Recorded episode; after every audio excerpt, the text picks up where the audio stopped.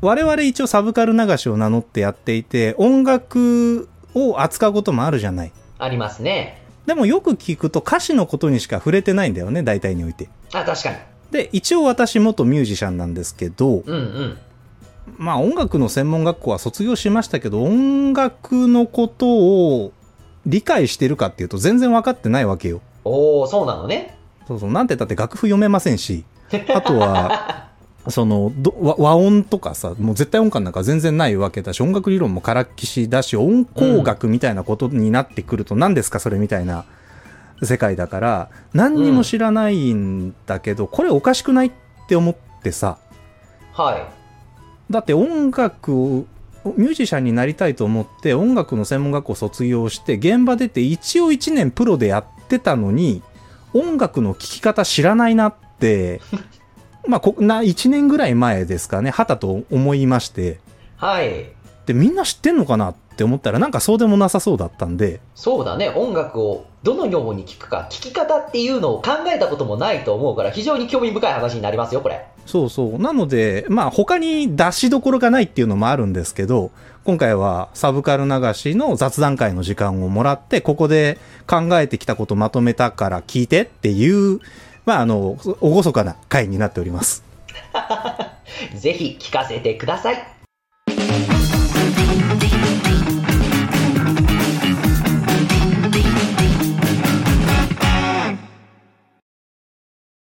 ゆうたんは音楽をどう聴いてる、まあ、?TM レボリューション大好きとか昔から言ってるし最近はラップも好きってよくおっしゃってるじゃないですか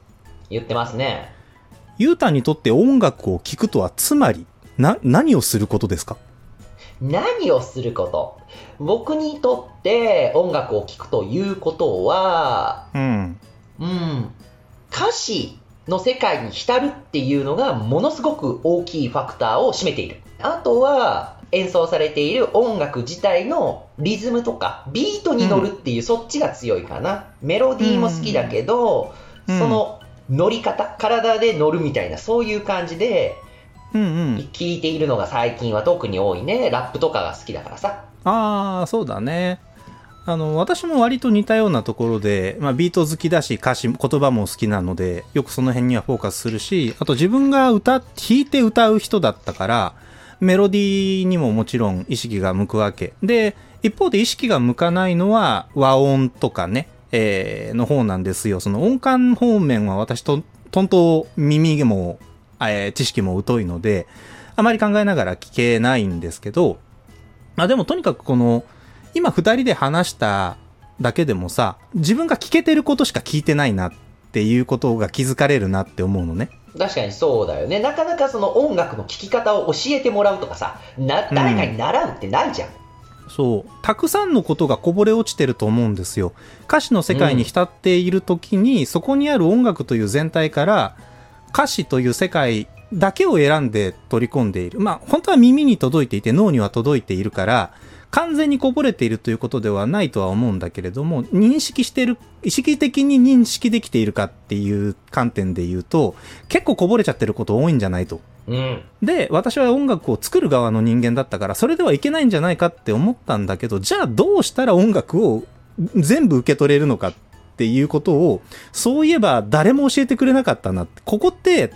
リスナーの感性に丸投げされちゃってるところなんだなっていうことで、何度か絶望したんですよね。絶望したのね。絶望するでしょう。だって、誰も教えてくれないし、その教えるっていう形で体系化されてないってことだから、誰に聞いても答えはないわけよ。そうだね。自分のセンスでしか勝負ができないってさ、センスがなかったらもう負け確定じゃん。そらそうだ。あやっぱこれは音楽を作る側に回ろうとした時の自分にとってはもう死刑宣告に近くってさ。うん。で、まあ結果的に僕は音楽やめたんだけど、やめて離れたから見えてくるものってやっぱいろんなものに対してあるし、ご経験のある方も多いんじゃないかと思うんですけど、まあその中で、その音楽をやめてから始めたことから学ばれたこととか、あとはまあ読書、本を読んだりしながら、えー気づいていったことっていうのをまとめてきたという感じなんですけど、ちょっとね、あの、まあ私が喋ると理屈っぽい話になるので、えー皆様、あの、振りき、振り落とさないように気をつけながらやっていきます。はい。で、音楽を聴く前に、そもそも音楽って何さっていうところから始めたいんですよ。いやー、遠いな音楽遠いなまあまあ、できるだけ、できるだけ、あの、あの、小さなステップで、あの、パパッと行くので えー、頑張ってついてきてほしいんだけど、はい。音、音楽体験って大きく二つの領域があるんですよね。あると思ってるんですよ。一、個が感性。うん。生理と言ってもいいかもしれない。あの、感じるに坂と書いて感性。あと生理は、あの、生に断りと書いて生理だね。はいはい。はいはい。その、まあ、えっ、と、バイオリズムみたいなことです。で、もう一個が、理性あるいは文化。あ、これ分かりづらいね。どっちかで統一しようか。生生理と文化にしようかな。はい。で、音楽にはかん、えー生理の領域と文化の領域があると。うんうんうんうん。で、生理っていうのは何かっていうと、もうね、どうしようもなくその音楽が自分にとって心地いいかどうかっていうこと。その瞬間に自分の体が喜んでいるかどうかっていうことに尽きる。ほうほうほうほうほこれ皆さん経験あるんじゃないかと思うんだけど、同じ曲を違うメンタリティの時に聞くと心地よさ違ったりしません？う。あ、感じ方変わるね。確かに。うん。体調違ったり、場所が違ったりしたら印象変わりません？まあ変わるわな。毎回うん同じでいいじゃん。一個の曲がずっと自分にとって気持ちいいんだったらさ、ね。どんな場所で、どんな気分で、どんなコンディションの時にも同じ曲聴いてりゃいいじゃん。そうだね、そうだね。でも違うっていうことは、自分の体のコンディションとかバイオリズムに音楽を受け取る時の感覚が影響されてるってことでしょ。そうだな。いうもう、そうだね。ここまで、とりあえず引っ張って、ね、もらったから、そうとしか、もう今た、考えられないんだけど、はい。そうだね。筋道立てて喋ると、あなたはひどく素直に受け入れてしまうからね。そうだねみたいなことで話がサクサク進んじゃうよね俺騙さ。れ、騙されやすいんだと思うよ。普通だったら信じられないのを、ここはこうでって言われると、そうか、あ、そうだったのかってなんかね、こう、納得しやすいかもしれないね。ダメですよ。聞き手は言いくるめられちゃダメですから、話を出してもらわないと。まあまあまあまあ、あの、それはそれとして、その、まあ、これはこれで決着でいいんじゃないかって思っていて、うん。音楽の聴き方っていうまさにズバリな本があるんですけど、その中で著者の、あー名前忘れちゃったな、えっ、と、著者の先生がね、音楽体験というのは、空気振動で鼓膜を愛撫されるようなものって表現しているんですよ。おお、ずいぶん指摘ですね。そうそうそう。で、その中で引用されている、えー偉人の名言として、三島由紀夫のフレーズが引用されておりまして、はい。芸術にはサディスティックなものとマゾヒスティックなものがあり、音楽はマゾヒスティックなアートの最たる例である。っていうような発言があるわけよ。うおお、ど、ど、どういうこと？例えば、わかんないけど、絵画みたいなものが目の前にあったとしたら、それを僕らは右から見てみたり、離れてみたり、近づいてみたり、額縁も含めてみたり、空間も含めてみたり、もっとギューッと近づいて、絵の具の重なりを見てみたりっていう風に、能動的にいろんな角度から多滅、すが滅できるじゃないですか。うん、うん、うん、うん。自分でどう受け取るかを変えられるってことかな。そうそうそう。どう変えられるっていうか、その、どう受け取るかということの主導権がこちらにあるっていうこと。鑑賞者側に主導権があるということうん、うん、ね。うん、うん。対して音楽っていうのは、時間を伴って流れているものだし、原則としてその流れを止める権利は視聴者側にないわけよ。うん。そうすると、ただただ受動的に受け取るしかないわけです。ああ、はいはいはいはい。非常に受け身的なんですよ。受動的なんですね、音楽鑑賞という体験って。うん。これをもって三島由紀夫は音楽っていうのはマゾヒスティックな芸術であると表現したし、あの、私が参考にした書籍の著者は、音楽体験というのは空気振動によって鼓膜を愛撫されるようなものだと表現しているわけで、とにかく音楽は受動的な体験なんだっていうことをいろんな人たちが主張しているということなんですよ。ああ、本当だ。うんうんうんうん。っていうのが音楽って生理的な面があるよねっていう一つ目の観点。うん。で、二つ目の文化って真逆なんですよね。えーっとね。真逆。真逆。例えばさ、押すなよ、絶対に押すなよって海沿いで僕がユータに向かって言ったら、ユータ何する？押すね。押すよね。なんで？押すなよ押すなよって、これはもう押せよって振りでしょ？そう。これが文化なんですよ。僕らは、僕らは何の打ち合わせもしてないんだけど、押すなよ、絶対に押すなよって言われたら、押すのが正しいわお笑いのフローである。っていうことを前提知識として共有してるでしょ？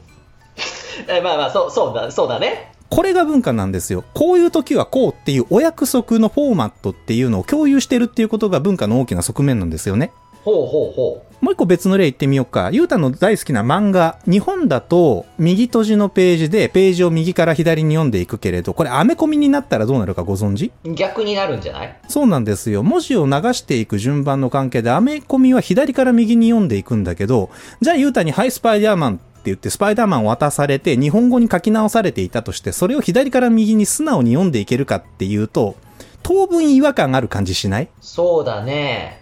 なかなか慣れないと思うな。だし、なんかいきなりさ、目の前にその、ナルトとか、ワンピーストとかと並んで、スパイダーマンとか、えー X メンみたいなコミックが、同じような低層で並んでいたらさ、一回右から見ちゃうと思うのよ。あー、あり得る。これが文化が違うということであり、アメコミは左から読むんだなっていうことを承知しながら作品を消化していくっていうのが、その文化を許容するとか、受領していくっていうことと思っていいと思うんですよ。うんだからそこにあるお約束っていうものをみんな分かった上で享受するというのが文化的であるってことかなそうです。そして、お約束は学べるんですよ。そうだね。アメコミは、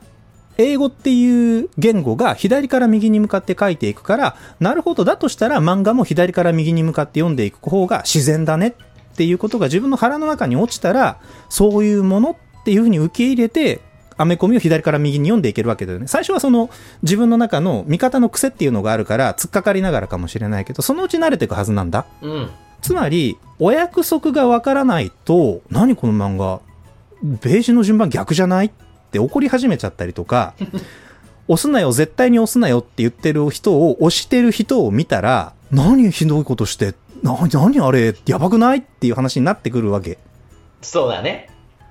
だから、この、ある程度共有されているお約束っていうのを、たくさんいろんなところにあるわけ、これが。ジャズにはジャズのお約束があるし、ロックにはロックのお約束があるし、クラシックにはクラシックのお約束があるんだよね。ああ、はいはいはいはい。そう、そっかそっかそっか。そう。だから僕らは、例えば僕も言うたんもジャズほとんど聴かないから、ジャズっていまいち楽しめないはずなのよ。そうだね。どこを楽しめばいいのかっていうところが分かってないもんね。分かってないんですよねうん。そういうことです。だから楽しみことどころを分かるということは学べるんですよ。感覚、ねっき言った生理の世界で自分にとって今心地がいいか悪いかではなくって、なるほどこのようなお約束があり、そのようなフォーマット、お約束にのっとってこのような表現が繰り広げられているのかっていうことを理解するっていうのは知的な営みの中で我々できるんですよね。うん。だからファンとかフィールとかとは違う think とか、えー、interesting っていうような領域での喜びっていうのがこの文化の領域の中で僕ら楽しめるわけですよ。はい。ということで、ここまでの話を一旦まとめますと、音楽っていうのはどうしようもなく動かしがたく生理的な面と、学びを通して自分の中に積み上げていける文化という非常に対極的な二つの要素、領域を持った芸術なんですっていうことが、なんか分かってもらえたかしらねと思うんですけど、どうですかね？そうだね。なんか、うん。すげえそれも分かった上で、あの、センスがあるとかないとかって言うじゃないですか。うん。でも僕それはセンスよりもやっぱり経験値の差じゃないかなって思っちゃうんで、うん。センスのあるなしも確かにあるかもしれないけど、それをどこまでそのセンスの上積みができるかっていうのは経験値だと思ってるんで、その生理的なとこだけではこう固まらず、文化的なところでどこまで伸ばせるかっていうところがなんかね、こう気になっている時とかあるよ、仕事とかでね。うん。だからもう本当にその特に作る側になるとこのあたりは、こう、特に文化の方っていうのは共感しやすくなってくるんじゃないかって思うし、逆に自分が全然わかんない領域については、整理の方がでかいなっていうことを自覚できると、この領域のこと自分分かってねえんだなっていうことが分かりやすい。ユータンだと、えーパソコンとかさ、デジタルガジェット、通信関係非常に弱いじゃないですか。まあ相性悪いからね、常にね。そうそう。っていう風に、今その相性悪いっていう風な言葉、その感覚言葉みたいなのが出てきちゃうわけですよね。あ、本当だ。そうそう。で、だからその、それは学んでないとユータンを教団しているわけではなくって、その対象物に対してどれだけの知識とか経験があるか、どれだけ、その、えっ、と、科学的に向き合ってきたかって硬い言葉になっちゃうのは、まあよく考えてきたとか分かってきたかっていう経験知識を積み重ねているかどうかで、その文化の方っていうのが非常にこう小さかったり大きかったりするわけですよ。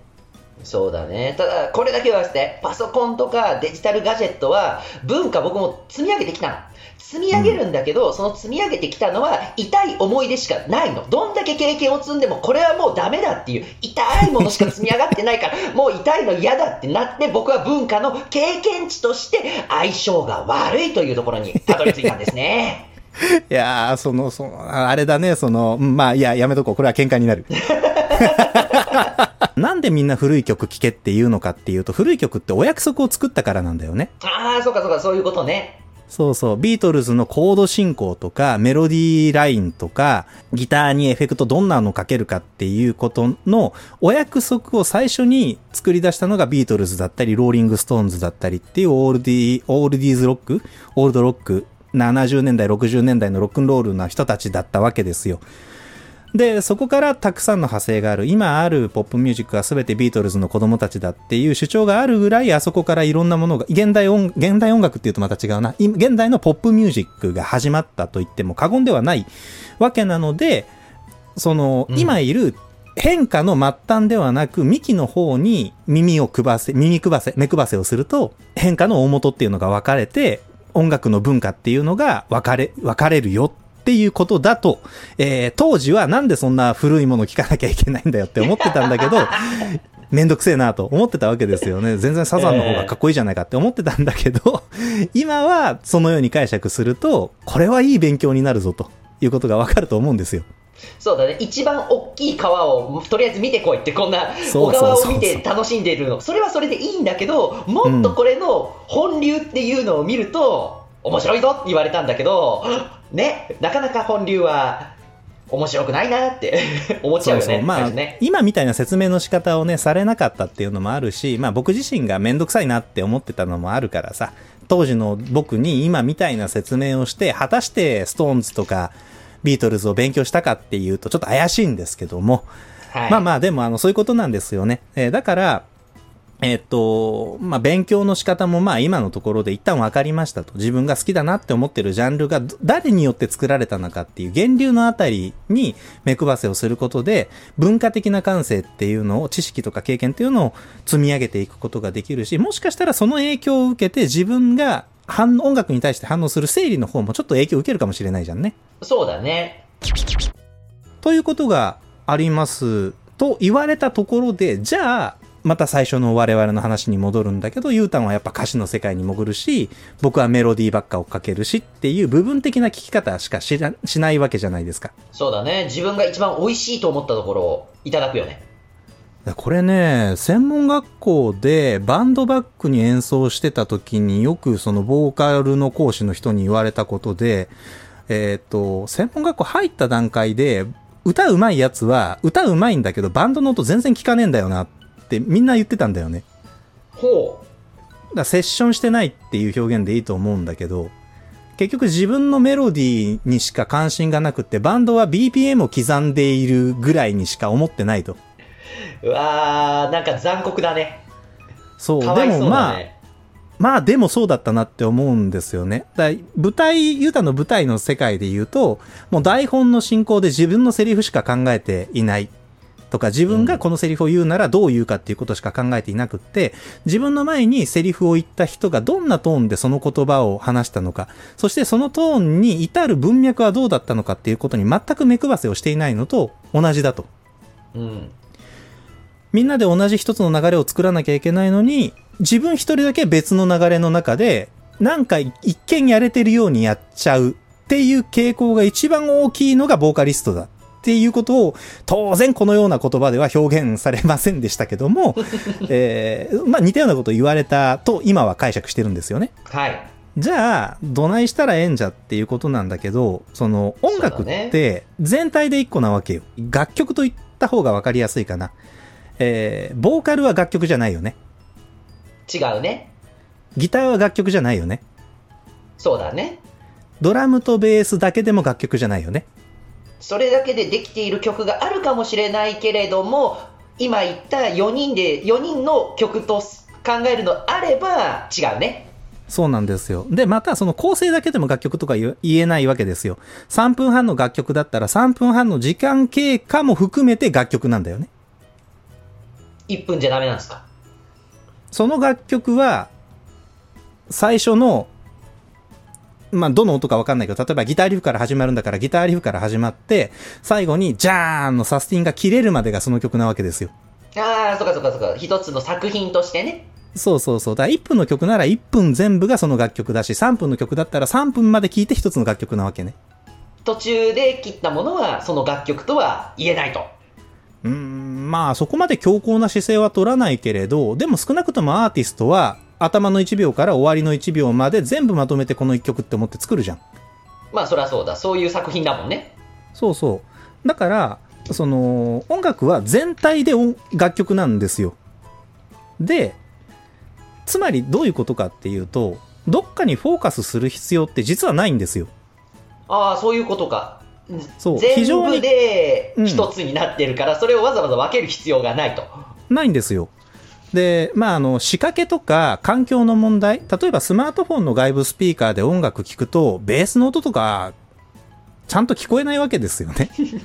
せいぜいドラムのペチペチした音と、ボーカルとギターぐらいが耳に届いて、まあ、それでいいっていう割り切りのもとで音楽って作られてるから、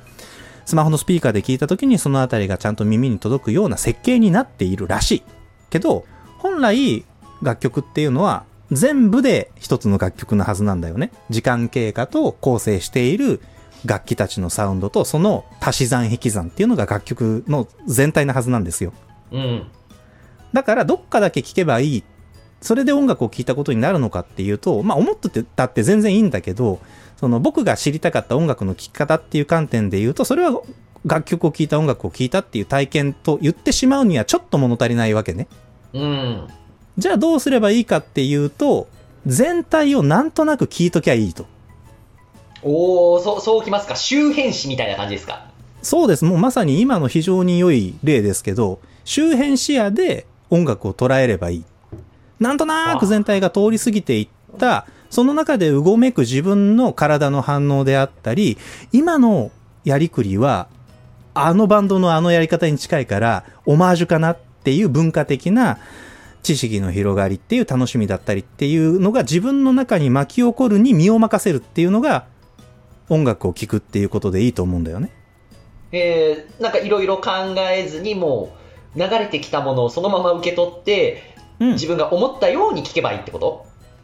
まあ、平たく言ってしまうとそういうこと。だから最初から聞き始めるときに、まあ、ボーカルの声が好きだったら、ボーカルに、ボーカルに重めに照準が合っちゃうっていうのは、いた仕方ないというか自然なことなんだけど、うん。それでもそのボーカルが光っているのは、やっぱり周りのサウンドがあるおかげだし、うん。そのバランスの中で、その変、アレンジとか、サウンドバランス、ミキシングとか、マスタリングっていうところも全部含めたバランスの中で、そのボーカルは輝いてるわけだから、やっぱり周りもなんとなく聞いといてもらえると、なんとなく全体を受け取るっていうのが音楽体験として、それでいいと思うんですよね。はいはいはいはい。で、あとは耳が慣れてくればさ、ベースとかギターとかシンセサイザーとかギターもう一本あるなとか、お、バッキングしてる3本目があるぞとかっていうことって自然と聞こえるようになっていくので、なんとなく全体を聴き続ける。で、たまに気になる楽器があったら楽器にフォーカスする。で、また全体に戻るっていうことを意識的に繰り返すっていうのが、音楽を聴くっていうことのトレーニングとして非常に有効だと。おー、音楽を聴くためのトレーニングで音楽を聴くと。うん、まあまあまあ、その、ななんていうの、本番と練習がもう合一されてるっていう感じではあるけどね。そうだね。で、まあ、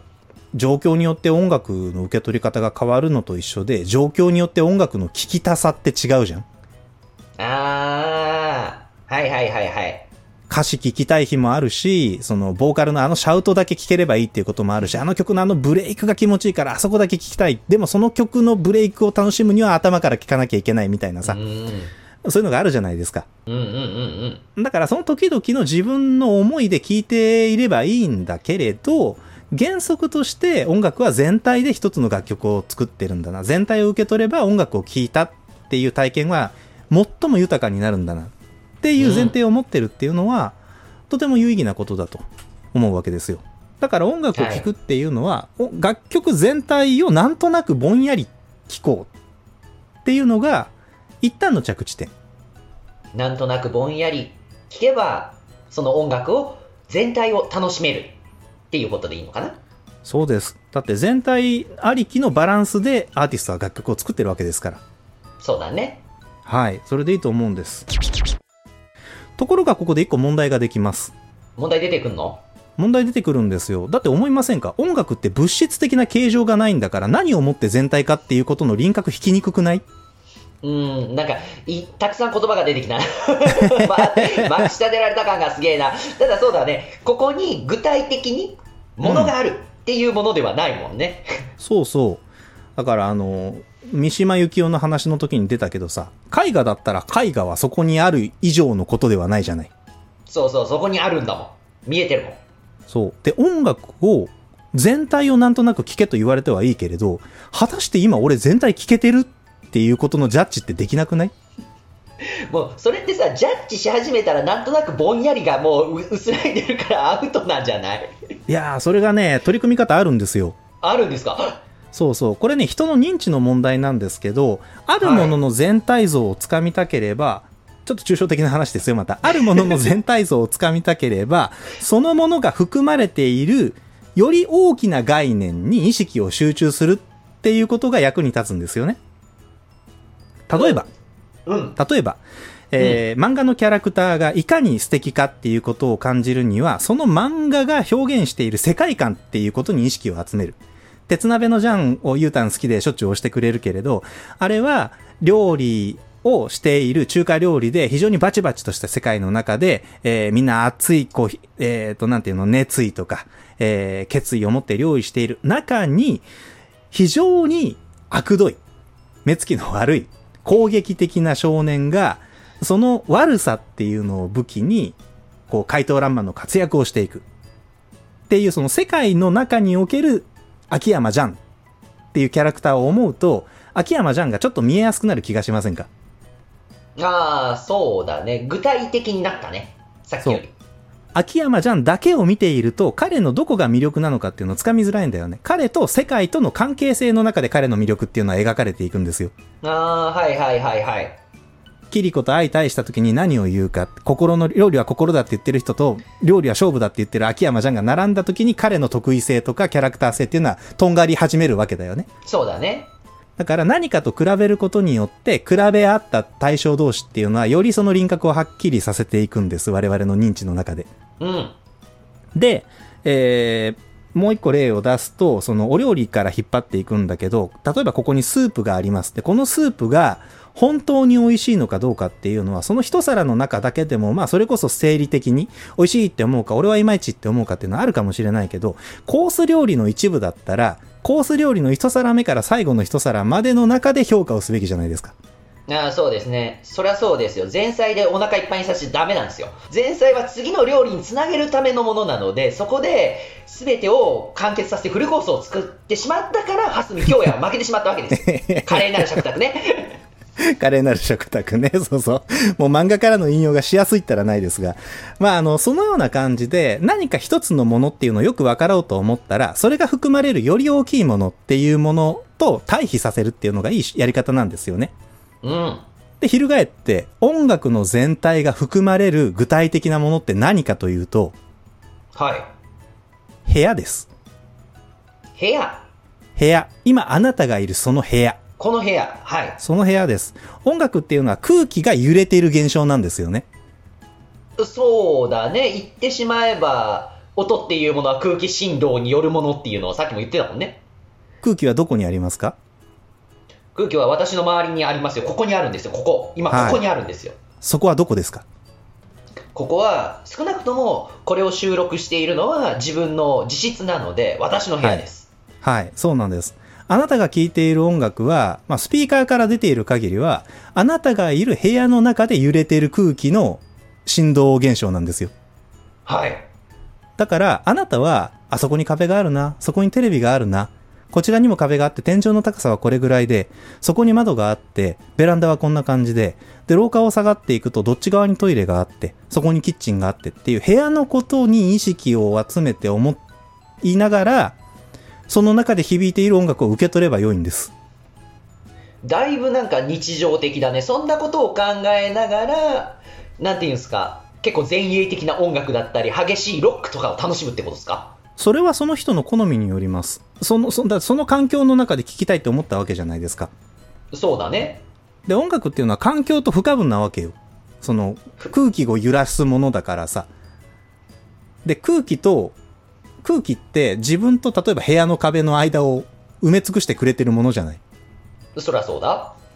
だから環境と音楽って不可分なんです。で、突然感覚の言葉になってくるので、分かりにくくなるところ、うん、その論理が飛躍してるとは僕はあまり思っていないんだけれど、あの、理解しづらいところだと思うので、もう一度軽く話すんだけど、一回これはね、でもやってみてもらうのが早いかな。えー、っとね、割と最近、えっ、と、そうね。まあやっぱヘッドホンだとちょっとつかみにくいので、えー、うん、まあこれ聞いてくださってる方、今、止めて聞いていただいてもいいし、そのうちなんかあんなこと言ってるやつがいたなと思って思い出して試してみてもらえればいいんだけど、ヘッドホン外して、まあ、スピーカー、できたらスピーカー。で、あ、まあ、可能な限りお家にある一番いいスピーカーで、お気に入りの曲、今聴け、聴けるといいなとか、この曲好きなんだよなっていうものを部屋の中に流してみる。で、その時に選べるのであれば一番心地いいボリュームを選ぶ。うん、うん、うん、うん。それは乗って体が動くボリュームが心地いいんだったらそうしてもらえればいいし、なんとなくこう自分の BGM になるぐらいが気持ちいいんだって思うんだったらそれぐらいで良いわけです。はい。で、その音楽を受け取るときに今自分がいる部屋空間、そこに置いてあるオブジェクトだ、机なりテレビなり椅子なりっていうものが、ここに壁があるな、床があるなっていうことを思いながら、片手間に音楽全体をぼんやり受け止める。おー、はい。これはね、得意な人と苦手な人もしかしたらいるかもしれないんですけど、うん、やってみるとめちゃくちゃ感覚変わるんですよ。そうね、なんかね、家の中でそういうのちょっとイメージしづらかったんだけど、うん、あれでいいのかな、その、喫茶店とか、そういうとこでさ、なんか食事したりさ、本読んだりさ、仕事したりしながら、うん、なんか BGM でかかってるじゃん。うん、あれってそっちには集中してないじゃん。そこでやってることにフォーカスしてるから、うん、それを聞いているっていうのは、そのお店で、お店の空気を振動させている音楽を丸ごと楽しんでいる、享受しているっていうことで、これは理論的に間違ってない？合ってます、合ってます。だからさ、素敵なところで聴く音楽って素敵に聞こえるじゃん。あそういうことか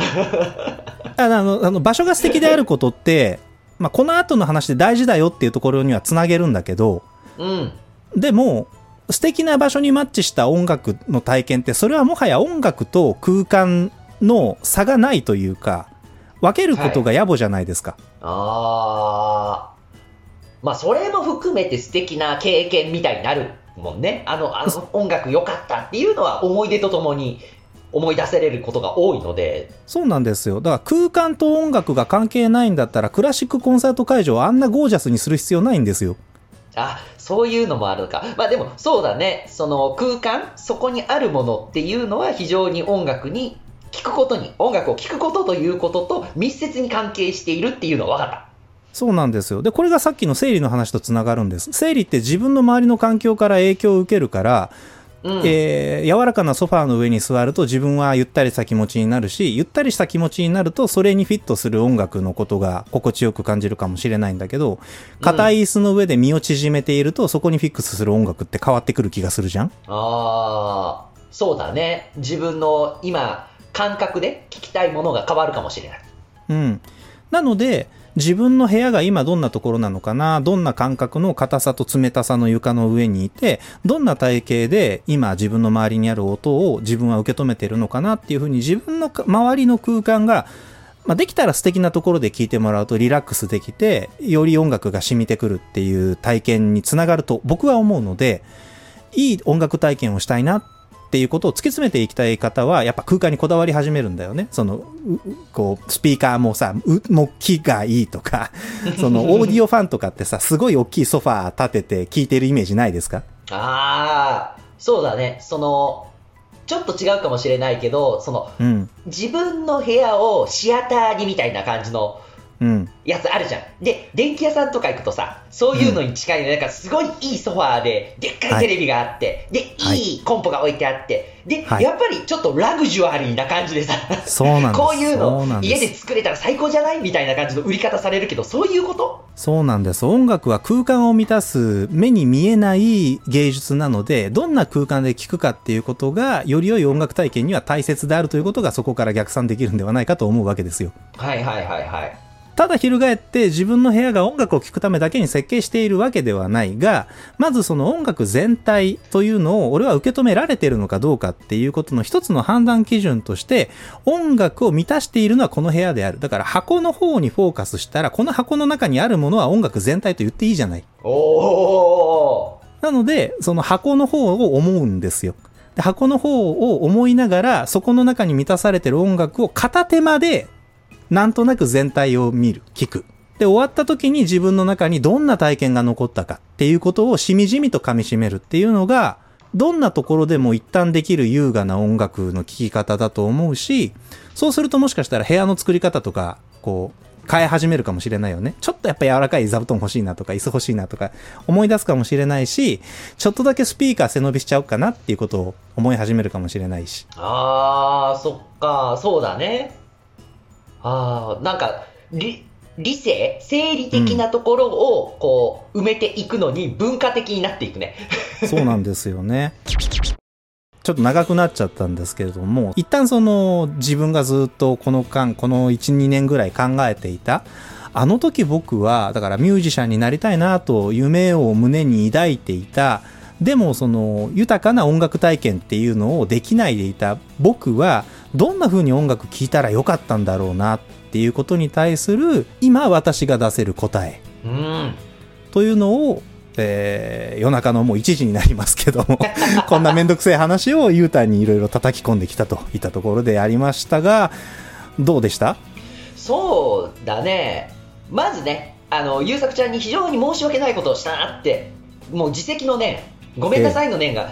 こう湧き上がってきたのがその、ええ。音楽っていうものはやっぱりさっき優作ちゃんが言ったその箱なんだと、うん、その空間の全てなんだって言ってその時に言われたのができるだけいいスピーカーで聴いてくださいって言われたんだけど優作ちゃんがプロでやってた時に CD を買ってその CD を僕は自分の部屋でテレビ、ブラウン管のテレビにつないである DVD プレイヤーで聞いたの。そうなったらなんかすごいスカスカの音が出てきてでそれをゆさきちゃんにこれ聞こえないんだけどいやいやいやそんなんで聞くって俺想定してねえからって怒られて納得いかんなって思ったけど非常に申し訳ないことをしたと思った。のであのね時は流れてしまいましたが謝ります。すみませんでした。っていうので音楽というものをあまり享受できていなかったんだなっていうことが分かりましたね。いやでもそれって本当難しいところでさ、うん、もう音楽っていろんなところでいろんなものによって流されるから作る方ももうどこまで想定していいのか分かんないので僕が行ったミキシングスタジオは2000円ぐらいの安いラジカセも置いてたんだよねでその場でミックスした CD をスタジオにある何百万みたいなスピーカーから流した後に2000円のラジカセに挿してどんな音で聞こえるか確認取るんだって。ああはいはいはい。そういうことですね。どう聞いたらどの状態でもいいものを作ろうっていうそういうことなんだ。そういうことそういうこと。もう最近の仮面ライダーとかスーパー戦隊もねスマホで見る人が多いから変身アイテムとかのアップが多いみたいなさ。その、それが表現される媒体によって表現の仕方って変わってくるなっていうところもあるんだけれど、はい、まあでもその例えばブラウン管のさモノラルスピーカーから出てくる音を聞いて音楽を聴いたってするっていうのも、まあ、ありなんですよね。それが悪いっていういや一つだけ言わせモノラルじゃないステレオだからちゃんと。ステレオだった本当に？両方か出てた。両あの方出てた学生寮にあったあのちっこいテレビでしょ？違う違う違う違う違うちゃんと今ここにあるさっさと捨てなさいっていうようなもう十何年ものだけどちゃんと両方からは音が出る。そういうものですよ。たそうかだそうかそうか。そうそうそう CD プレイヤーでもなく DVD プレイヤーだからまあまあそれは自分がどんな音楽体験をしたいかっていうところにやっぱよるよね。そうだね。とりあえず音が聞こえりゃいいやっていうレベルだったなと、あの頃は思いますね。そうなんだよね。でまあ文化資本と言ってしまうとちょっとまた突き放すようなことになってしまうし僕にも文化資本は別にそんなにいっぱいないんだけどやっぱりこの今までできる人だけが個々人の経験値としてしか持っていなかった音楽を聴くっていう受動的でマゾヒスティックですこぶる個人的な体験っていうことをなんとか言語化できないかなっていうことをずっと考えていたこの数年だったので、まあ、そのうちの一部っていうのをゆうたに聞いてもらったっていうところです。で、これ、この話を聞いてもらって音楽体験を豊かにしようみたいなことは全然思っていなくって 分かったんだよ聞いてくれよっていうそのそれだけのことなのでね。どうなってほしいっていうのはないんですけどぜひここまで聞いていただいた方の中でもし何か考えたこととか気づいたこととかこれについてはどう思うっていう次に疑問が出てきたことみたいなのがあったら僕自身に何かをお教えして差し上げられるような準備とか知識が決してあるわけではないんですけど なんかでもこういい議論というかあのわちゃわちゃとおしゃべりするみたいなことができたら僕はすごく嬉しいな楽しいなと思うのでコメント欄に書き込んでもらえるととっても嬉しいです。そうですね。あとはまあさっき優作ちゃんが頭の方で言ってたんだけどその、うん。音楽の源流うん。今のあの最新のポップスだったりロックだったりの源流がまあビートルズだったから。でそのビートルズはいろんなものを発明したからこれを聞くと非常に豊かになる、経験値が積めるって言ってたんだけどそれってうん。自分が好きな他のジャンルうん。をこうやって見てみるっていうのも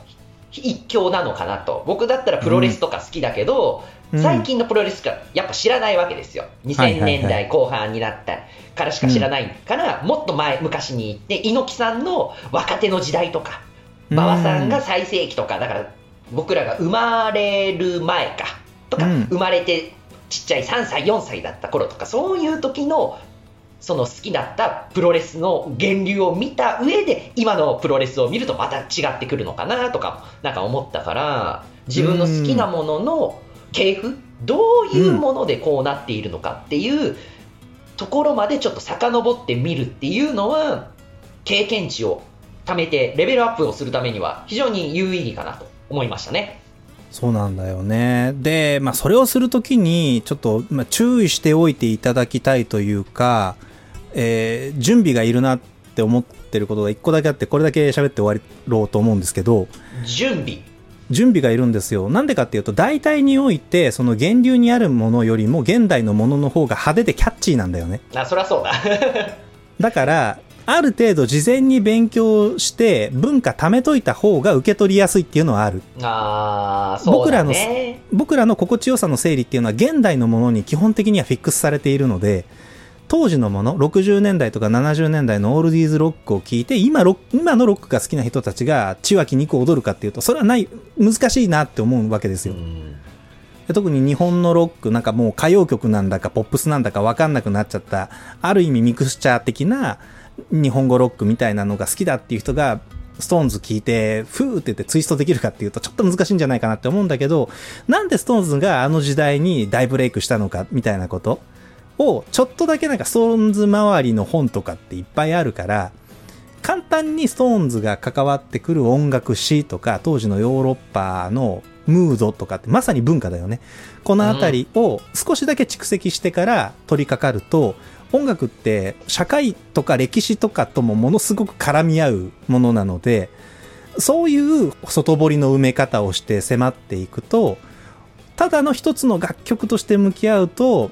オール、えっ、と、なんだ、イエスタデーも、その、ツイストシャウトも、なんだ、音が薄くて物足んないなって思うかもしれないんだが、なぜその曲がその時代に盛り上がったのかということをちょっとだけ予習してもらえると、その源流の凄さっていうのがよりつかみやすくなるかなと。そうだね、その時のご時世とかそういうのをちょっと勉強すれば、それこそさっき言ってた空気感だよね、その当時の空気感ってこういうんだったんじゃないかなって想像で保管して、ここのうん自分の今この空間を鳴らすっていうので、そっち側にトリップできると面白いかもね。そうなんですよ。なんで馬場と猪木はあの時代にあんなに盛り上がったのかっていうね、うんこう、前段があるとなしでは全然見え方が違うので、えー、まあ、まあ、もう余裕があれば、余裕があればで本当に良いし、あの、そこまでするっていう人はもうすでに音楽好きだと思うので、えーうんやったるぜっていう人はちょっとだけね、気合を入れてもらえると面白いんじゃないかと思います。ということで、えー長くなりましたが、今回はちょっと聞いてくれよ、ゆうたん。俺音楽の聴き方が少し説明できたかもしれねえんだっていうことを 無限にえー喋、ってまいりました。もう最後にまとめるとかしないよ。これで終わっていくよ。いいか 教えてもらったから、なんとなくね、僕も音楽の聴き方を少しだけ分かったような気がします。はい。ということで、えー、まあ、たまにもしかしたらね、あの、ゆうたん聞いてくれっていう話をこれからもサブカル流しの中で 強引に突っ込んでいくということがあるかもしれませんので、どうかご容赦いただければと思いますし、あの、こんな回ももうちょっとやってもいいよって思ってくださった方は、ぜひ、えー高評価とかチャンネル登録、あと、ポッドキャストのフォローですね、等々で背中を押していただけましたら励みになりますので、よろしくお願いいたします。ということで、今回はこれで終了です。ありがとうございました。ありがとうございました。